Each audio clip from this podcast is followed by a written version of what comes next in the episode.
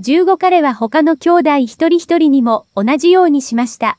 その時になって、ようやく兄弟たちは口が聞けるようになりました。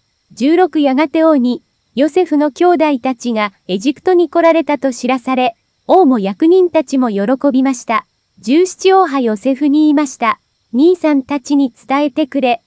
荷物を家畜に乗せて早くカナンの家へ帰り、18改めてお父上と家族ともどもエジプトへ来るようにと、ぜひエジプトに住んでもらわねばならん。王がエジプトで最良の土地を用意いたします。その土地の豊かな収穫で生活してくださいと伝えるのだ。19兄さんたちには、エジプトから荷馬車を持って行ってもらおう。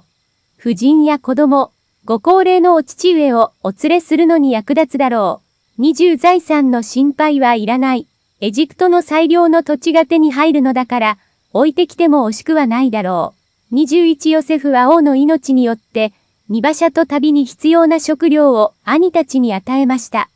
22一人一人に新しい服を渡し、ベニヤミンに鳩国5着も渡した上に、銀貨300枚を与えました。23父親には、エジプトの珍しい産物を積んだロバ10頭と、穀物や旅に必要な食料を積んだメスロバ10頭を贈り物としました。24これで、すっかり準備は整いました。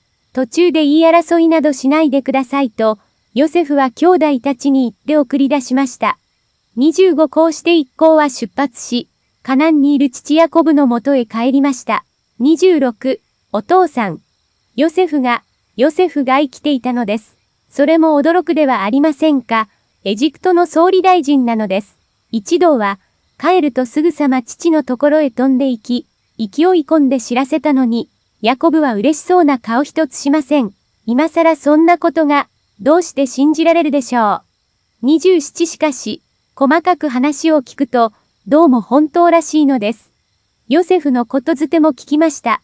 それに、エジプトに迎えるために送ってよこした荷馬車も見ました。夢ではないのです。父のヤコブは急に元気が出てきました。28、本当だ。間違いない。ヨセフは生きている。私は行くぞ。死ぬ前にどうしても一目会いたい。